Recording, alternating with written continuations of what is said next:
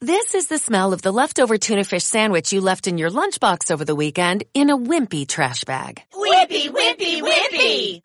Blech! And this is the smell of that same sandwich in a hefty, ultra strong trash bag. Hefty, hefty, hefty! Ah, smell the difference? Hefty Ultra Strong has Arm & Hammer with continuous odor control, so no matter what's inside your trash, hmm, you can stay one step ahead of stinky. And for bigger jobs, try the superior strength of Hefty Large Black Bags.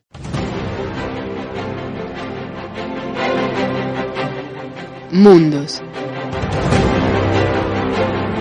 Las relaciones internacionales a debate.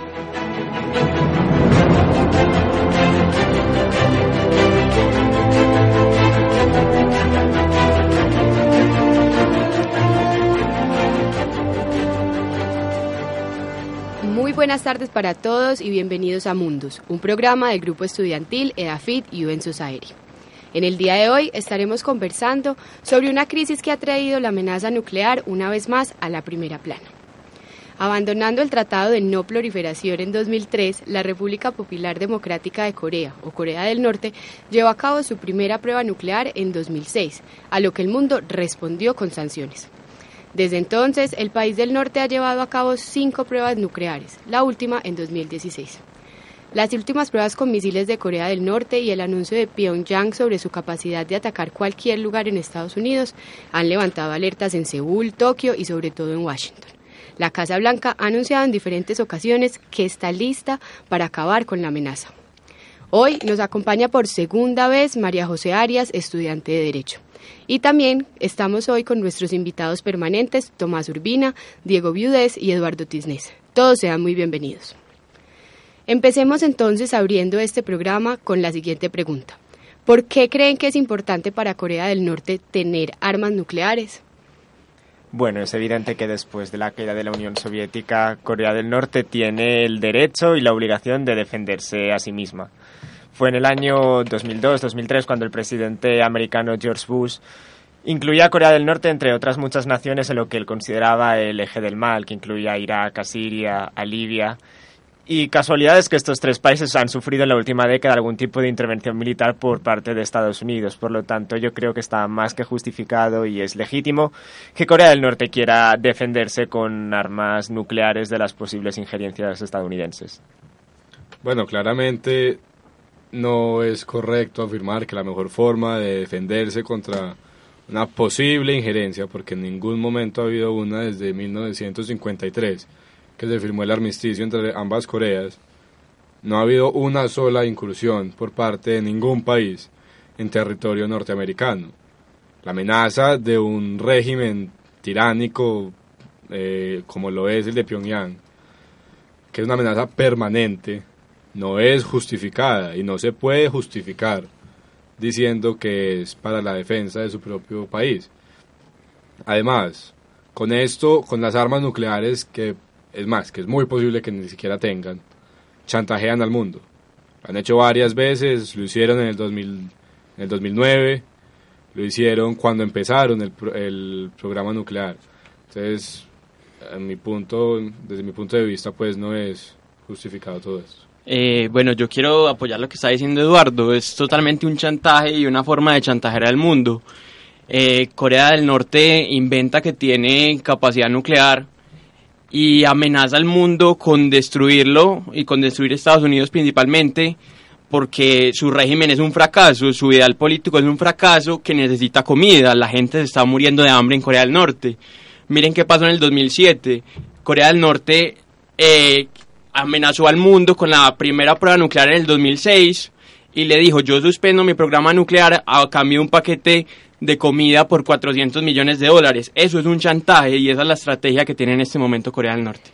Eh, yo tengo un punto respecto a lo que han dicho ellos y es que hay que tener en cuenta que las acciones que quiere, pues o que pretende mostrar ante la comunidad internacional Corea del Norte sí pueden tener una justificación. Probablemente se pueda decir que no directamente para Corea del Norte, pero hay evidencia de que Estados Unidos ha llevado a cabo intervenciones que han acabado con vidas, que han ido contra el derecho internacional, que han ido contra los derechos de las personas en diferentes países del mundo. Y por más que digan que, Corea del Norte se ha dedicado a chantajear, pues a mí me resultaba igualmente importante, pues me resultaba importante decir que es un chantaje que hasta el mismo Estados Unidos ha permitido. O sea, naciones como Corea del Norte han llegado a controlar Estados Unidos hasta tal punto de meterlos en ciertos diálogos, de introducirlos en ciertos diálogos, en los cuales estos han incluso eh, apoyado, darles cierto, eh, cierta ayuda humanitaria, cierta ayuda económica, con tal de que Corea del Norte no lleve a cabo las acciones que pretende llevar a cabo. Entonces, de igual forma, es un punto muy estratégico que esta nación ha utilizado el hecho de llevar no, es a los Estados Unidos a obligarlos a sentarse a negociar con ellos bajo la mucho amenaza de que los bombardean o bombardean Corea del Sur en cualquier momento. Pues creo que para cualquiera es muchísimo más fácil extorsión, como lo pretenden decir ustedes, que simplemente llevar a cabo intervenciones militares que acaban con la vida de muchísimas personas. Pero no es el mismo régimen el que está acabando con la vida de sus ciudadanos por una ideología que no ha funcionado, no le ha funcionado a ningún país. Y no le va a funcionar a ninguno. Totalmente de acuerdo además es una forma, no sé, muy horrible de justificar sus acciones, pedirle plata a los países extranjeros, amenazándolos y amenazando con destruir el mundo y amenazar los países vecinos. Eh, pues hablando sobre la potencia nuclear que, que son Rusia, Estados Unidos, Francia, el mismo China, miren que esos países se han ido desarmando, han reducido su capacidad nuclear. Incluso los dos países que no tienen, digamos, permitido por el Tratado de No Proliferación tener armas nucleares, Pakistán e India nunca las han utilizado, no han hecho pruebas nucleares como eh, Corea del Norte, que incluso ha lanzado misiles sobre Japón amenazando eh, una estabilidad de la zona, una paz en la zona que es muy importante. Ya que tocan el tema de la amenaza, ¿por qué no nos cuentan un poco eh, cómo piensan ustedes que se debería responder ante esta amenaza? O sea, ¿cómo debería responder el mundo ante la amenaza? Bueno, primeramente a mí me gustaría contestar algo de lo que se ha mencionado anteriormente. Si bien es cierto que Corea ha atravesado dificultades económicas, en los últimos años ha venido experimentando un crecimiento económico sustantivamente mantenido en el tiempo. Y también es bastante particular que se le acusa al gobierno norcoreano de ser un régimen hermético que no permite el acceso, pero en cambio parece que las organizaciones internacionales sí tienen la información detallada y concreta de cuál es la situación económica del país, aun cuando denuncian la hermeticidad del régimen. Y si hablamos de amenazas, como bien nos recordaba María Antonia, a mí me gustaría recordar a los oyentes que Estados Unidos posee un total de 7.700 ojivas nucleares, Rusia 8.500, mientras que Corea del Norte solo posee ocho en su momento en el poder. Entonces cabe a la reflexión de quién es realmente quien está utilizando esas, esas armas y ese poder nuclear a su favor y no parece que los números digan que esto sea Corea del Norte. La diferencia es que eh, las armas que tiene Estados Unidos, y me atrevería a decir que hasta las de Rusia, las tiene un régimen, unos regímenes, el de Estados Unidos decente, el de Rusia medianamente decente, los gobiernos de Corea del Norte, los tres líderes que ha tenido Corea del Norte en la historia han sido unos totales tiranos, unos dictadores que estarían dispuestos a acabar con su propio pueblo para mantenerse en el poder, para mantener el comunismo, que como lo dijo Tomás es una ideología fallida y que no le ha funcionado a ningún país en la, a lo largo de la historia, menos a Corea del Norte. Respecto a la pregunta que hacía María Antonia de cómo se debe responder a esta amenaza, yo diría que de los aciertos que ha tenido el presidente Trump ha sido la respuesta a Corea del Norte. Se ha dicho que no se busca un cambio de régimen, porque no es correcto tampoco afirmar que lo, lo adecuado para eso es un cambio de régimen. Es simplemente estar preparados para cualquier agresión de Corea del Norte. Se han hecho ejercicios en el mar de Japón, conjuntos con el Estado de Japón, con la República de Corea, o sea, Corea del Sur también se mantiene ejercicios y es estar preparados. Inclusive enviaron el USS Carl Vinson el portaaviones pues a responder a cualquier amenaza. Y es más, si es necesario una un segundo enfrentamiento con, con Corea del Norte, se tendría que llevar a cabo si la amenaza latente sigue y sigue y sigue y es real. Yo creo que hay que, como está diciendo Eduardo, eh, digamos que es la medida extrema, pero si hay que proteger a la población civil de Corea del Norte, la, la intervención se debería dar. Eh, hablando de los números que estaba hablando Diego, Sí, tienen esa cantidad, pero miren que ah, según informaciones del año pasado, eh, Rusia eh, retiró 2.700 cabezas nucleares y Estados Unidos hizo lo mismo con 2.800 cumpliendo así el Tratado de No Proliferación, eh, obligaciones que nunca cumplió Corea del Norte, por eso le tocó retirarse. y en cuanto a qué se puede hacer para resolver la problemática, pues todos sabemos de la, digamos que la debilidad que tienen las Naciones Unidas para tener coacción y acciones pues contundentes, dado que el derecho internacional no está todavía tan desarrollado. Eh, yo creo que lo que hace el, Consejo de Seguridad mediante las 10 sanciones que ha realizado desde el 93, que se intensificaron después de 2006 con la primera prueba nuclear, creo que por ahora es el camino que debe tomar el mundo, digamos, no militarmente, pero sí estoy de acuerdo con la intervención militar si se comprueba, como ya se ha comprobado, eh, de las atrocidades que comete este régimen de Corea del Norte. A mí me llama mucho la atención, como siempre, es la misma justificación de decir que lo que se pretende es proteger a la población de X o Y país, que Estados Unidos pretende proteger a esta población cuando sabemos que la protección para este tipo de naciones no es más que un arma de doble filo. Sabemos que cualquier estrategia de defensa que ellos planteen no va a incurrir, pues no va a llegar a nada más que a terminar afectando no solo a la nación, no solo a la población, sino a naciones eh, pues alrededor. Y me parece también que cualquier tipo de intervención que lleven a cabo naciones en este caso como Estados Unidos, que traten de hacer cualquier eh, mm, estrategia, como lo decía Eduardo, de prevención en caso de que Corea del Norte lleve algo a cabo, solo van a terminar en malas consecuencias. Sabemos que tienen intereses en la zona, sabemos que tienen un territorio, por ejemplo, en Guam, sabemos que son muchas las cosas que pueden llevar a cabo para afectar la zona, para pretender monopolizar la zona y para tener control. Porque si nos, nos vamos muy lejos, hace unos pocos años que Irán estaba involucrado con el enriquecimiento de uranio, ¿qué fue lo que pasó? Estados Unidos en contra de Irán, en contra de Irán, y lo único que pretendía era tener control sobre este gobierno para que dejara a un lado este programa nuclear que estaba llevando a cabo. Cuando hubo un cambio de presidente, fue que por fin pudo entrar en diálogos con Irán el gobierno de Estados Unidos, y ahí sí se calmaron las cosas entre comillas, porque ahí sí lo podía tener bajo la palma de su mano y bajo su control. Y esto no puede ser lo que pase, ni con Corea del Norte ni con ningún otro país. Lo cierto es que a lo largo del tiempo ha habido un intento por parte de las grandes potencias, sobre todo las occidentales, de establecer un modelo político de organización homogéneo que es el de la democracia liberal. Lo cual para algunos está bien. Yo pienso que si bien Corea del Norte no es una democracia. Hay pueblos que innatamente no prefieren la democracia como su forma de gobierno. Corea del Norte ha tenido una tradición de ser invadido por naciones extranjeras. Fue invadida por China, fue invadida por Japón. También está la tradición de Estados Unidos interfiriendo en países del sudeste asiático, muy cerca de Corea del Norte, como fue en el caso de Laos, de Camboya, en Vietnam. Luego ellos tienen ese, ese temor que al menos es legítimo. Y de la misma forma, Corea del Norte tiene un sistema propio, tiene un sistema autárquico, tiene un sistema paternalista, pero en su sistema paternalista que está bastante justificado desde el lado cultural, en tanto la población norcoreana, que sigue unos principios confucianos muy estrictos, tienen a la jerarquía y a la autoridad como un principio fundamental en el régimen de su sociedad. Y en esto juega un papel importantísimo la familia de los Kim, los cuales expulsaron durante las etapas de dominio colonial coreano y chino a los invasores.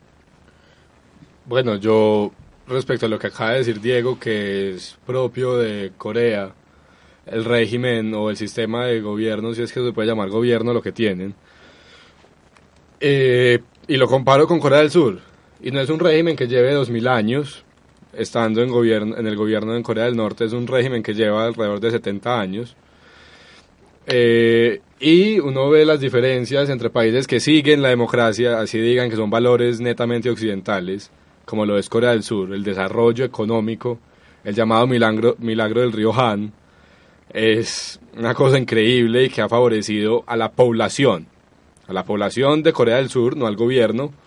Es una cosa que ha favorecido no solo a Corea del Sur, sino a todos los, perdón, a todos los países de la región, inclusive en los que Diego llama, que eh, donde Estados Unidos ha intervenido. Además, eh, María José mencionó el caso de Irán. Irán diría yo que es un caso totalmente diferente. Si bien Irán está bajo una dictadura radical islámica, no está bajo un régimen, como lo dijo Diego, hermético. el llamado eje del mal por el presidente Bush en el 2001, Irán, Corea del Norte e Irak, ya Saddam Hussein salió del panorama, Irán, como lo dijo María José, eh, está bajo negociaciones o lo hizo pues con el tratado de hace unos años. Solo falta que Corea del Norte por fin, con, que se resuelva, falta que se resuelva la pregunta por Corea del Norte y que ya va siendo hora de que un régimen que acaba y acaba y acaba y oprime a sus propios ciudadanos, porque aquí los que pagan más que los Estados Unidos o los países que están amenazados son los propios norcoreanos.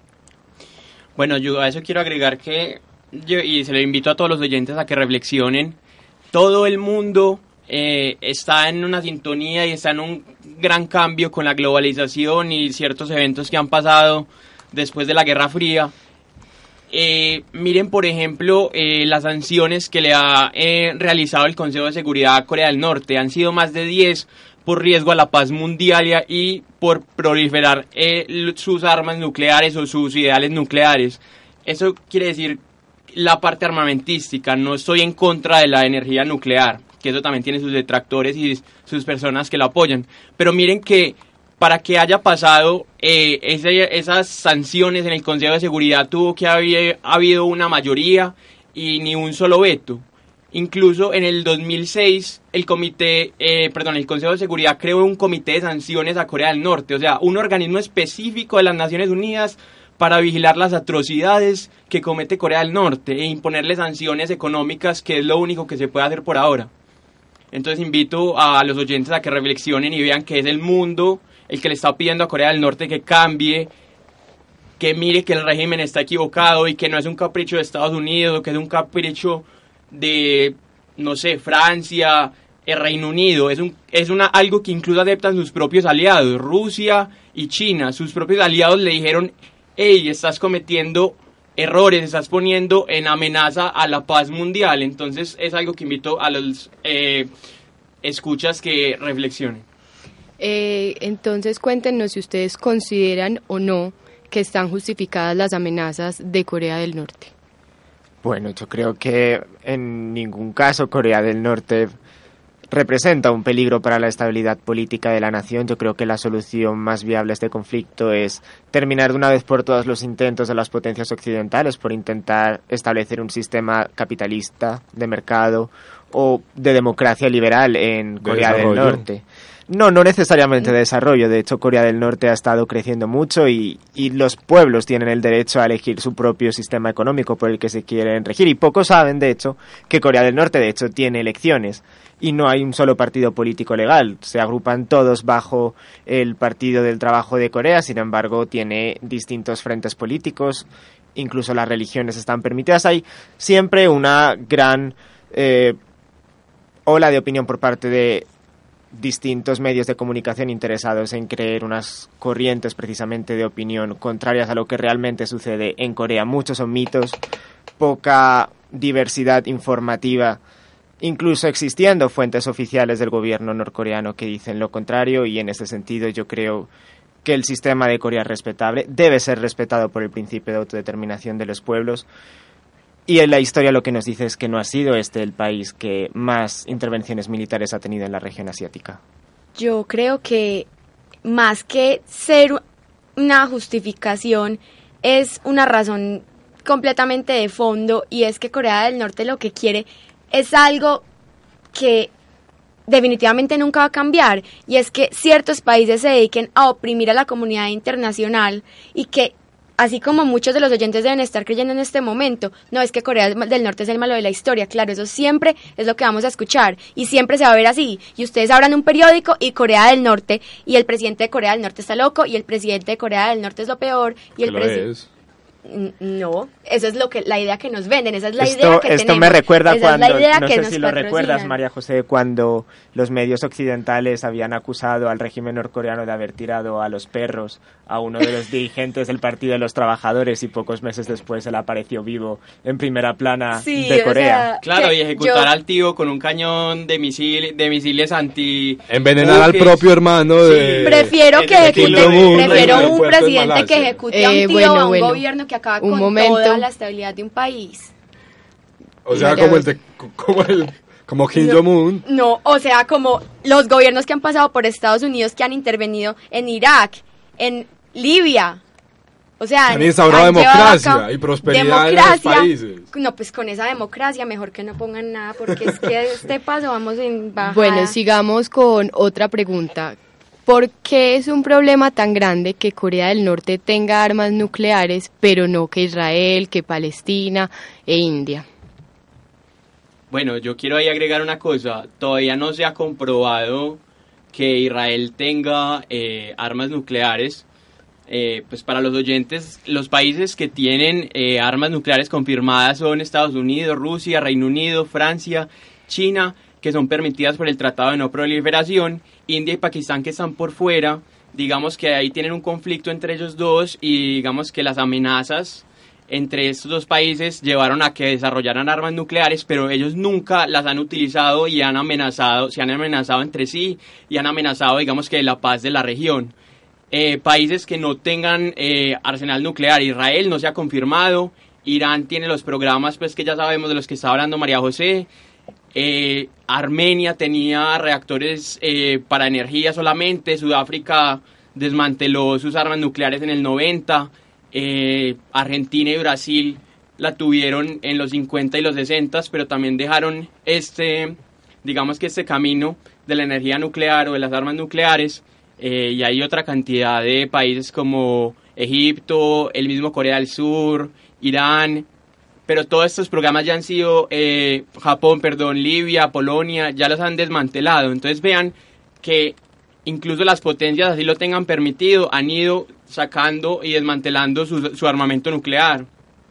En cambio, el único país que, digamos, que ejerce activamente su potencial nuclear es Corea del Norte, amenazando a sus países vecinos, a la región y a la seguridad del mundo. Entonces yo creo que no se puede comparar en ningún momento el caso de Corea del Norte con los otros países. No se puede comparar porque simplemente no quieren hacer lo que Estados Unidos quiere que hagan. Es el único que no ha querido hacer eso, es el único que no ha querido caer bajo su control y por eso es que es el que es más enjuiciado por todos los países, por nosotros acá sentados. Se- O sea que según eso Rusia sí ca- ha caído bajo el control de Estados Unidos.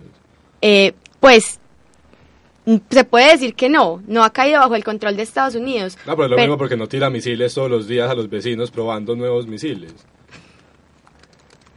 Bueno, y frente a la pregunta de por qué es un problema que los tenga Corea del Norte, pero no Pakistán, India, Israel y los que ya había mencionado Tomás también, eh, es por eso mismo, porque ellos no viven amenazando a países en la región, no tienen eh, como un delirio de persecución de los nostálgicos del comunismo, de que siempre Estados Unidos quiere intervenir, de que los quieren acabar, que claramente es mentira.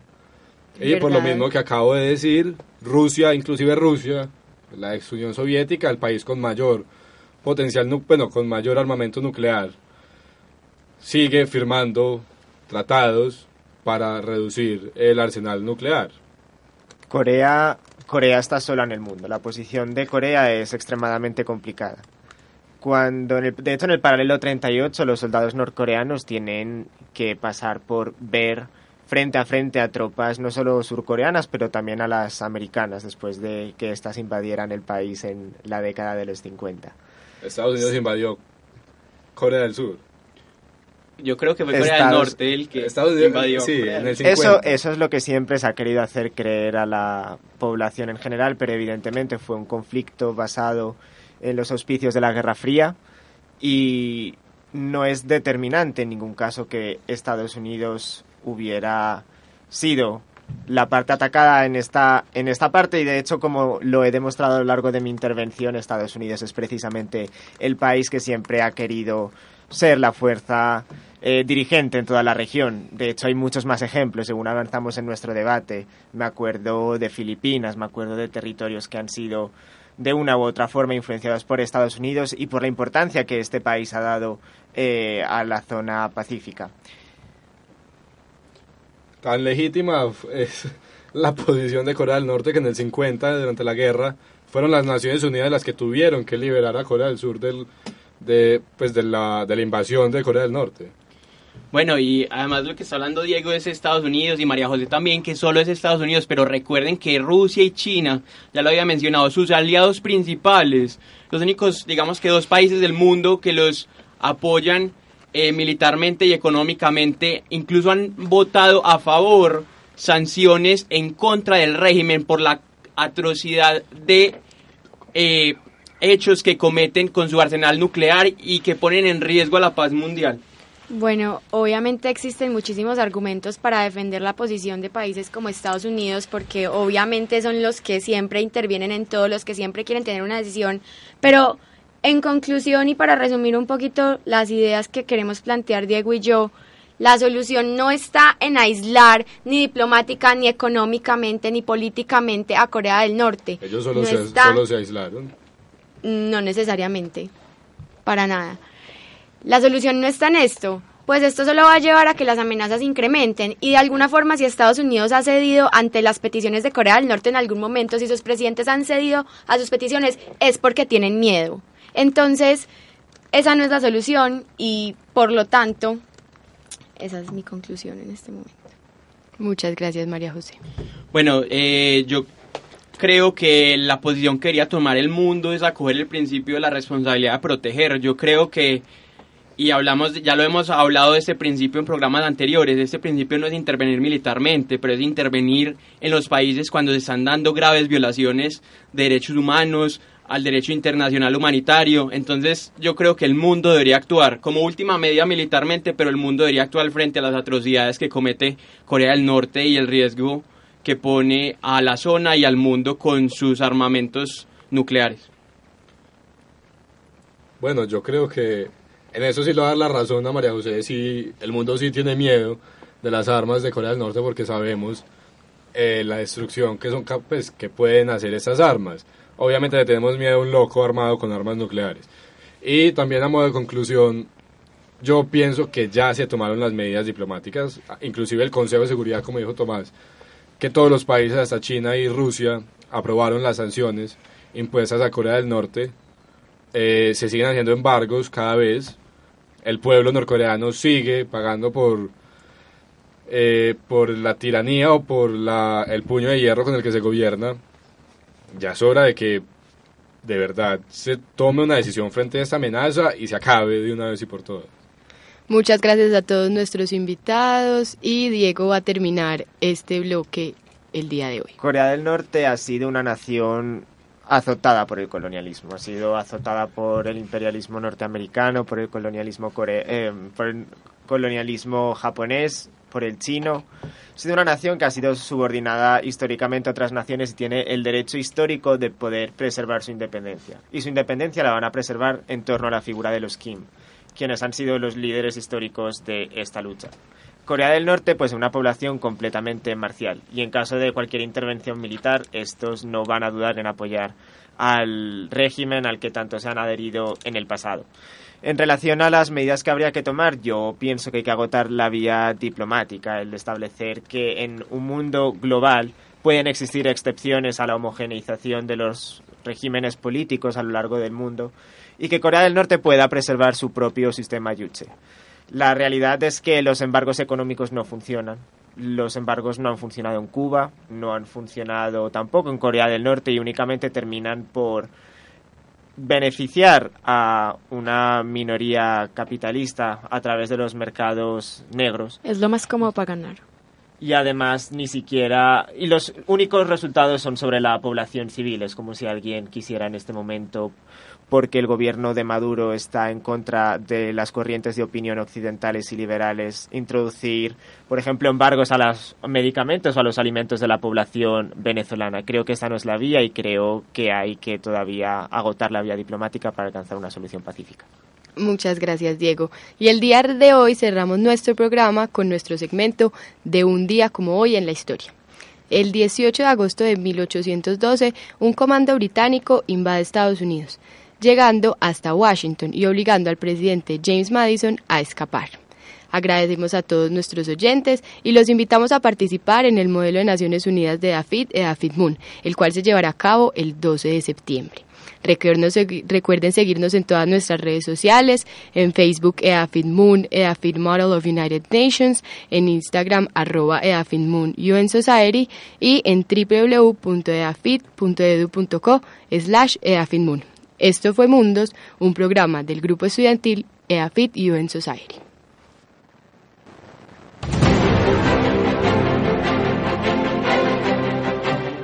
Mundos. Las relaciones internacionales a debate.